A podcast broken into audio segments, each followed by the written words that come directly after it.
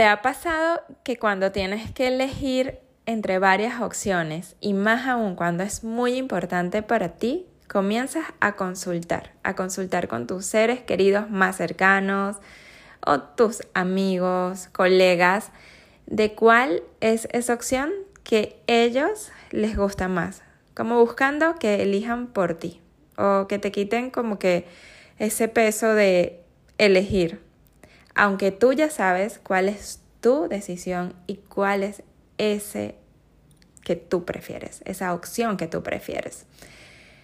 Y muchas veces yo o lo he vivido o me han consultado y luego veo que la persona puede ser que tuvo mil votos una opción y ella se va por otra. Y a veces nos preguntamos, ¿y que si ibas a hacer lo que tú querías, ¿para qué me preguntaste?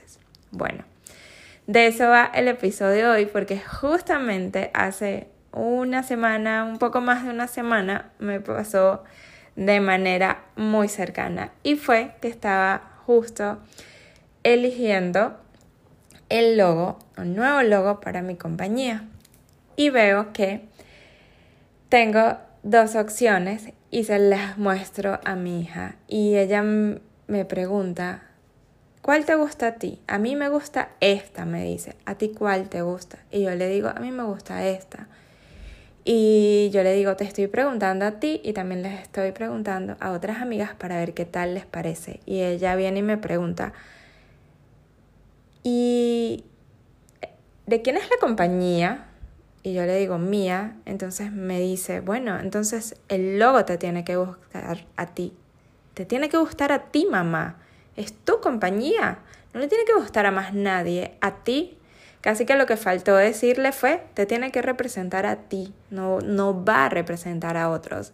Y eso para mí fue un momento de que me puse a pensar, me senté y lo siguiente que me pregunté fue, ¿realmente este logo entre las dos opciones que estoy eligiendo me gusta realmente, me representa realmente? Y de ahí luego surgieron otros cambios hoy, que se aprovecho para celebrar por aquí, ya tengo un logo que siento que me representa, que próximamente lo vas a ver.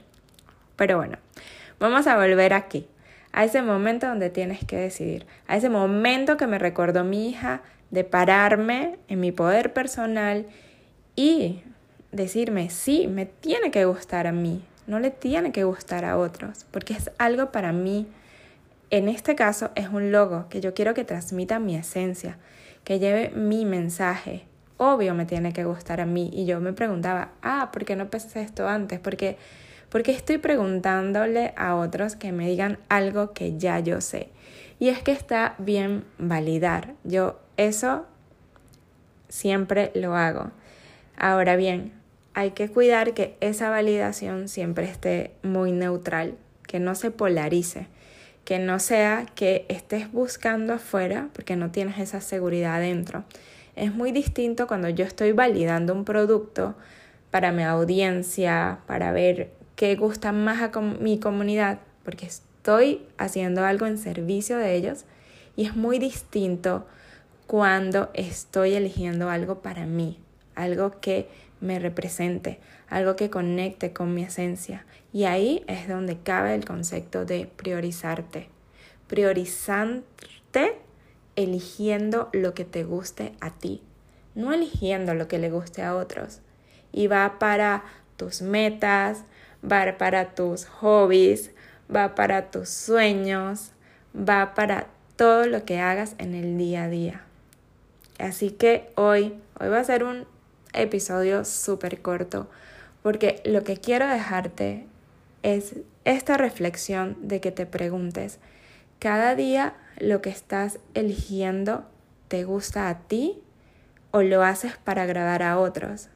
Lo haces para que todo sea perfecto, así como te dicen que tiene que encajar perfectamente o en una fórmula o en una forma de ser o en un prototipo o en un arquetipo que está tan de moda o en un signo, en lo que sea. Pregúntate eso, reflexiona sobre eso. De verdad que vale la pena. Vale la pena pararnos a ser conscientes de que cada elección que tomemos también podemos hacerla priorizándonos, priorizando lo que a nosotros realmente nos gusta. Priorizarte es amarte, porque cuando te priorizas tienes tiempo para hacer lo que amas y comienzas a lograr tus sueños de una forma más fluida. Soy Lina Yocampo y me dedico a hacer lo que me apasiona, que es guiar a mujeres a priorizarse y planificarse para lograr sus metas sin sentirse abrumadas. Mi misión, que creas en ti y tomes acción para lograr tus sueños. ¿Lista para comenzar el viaje?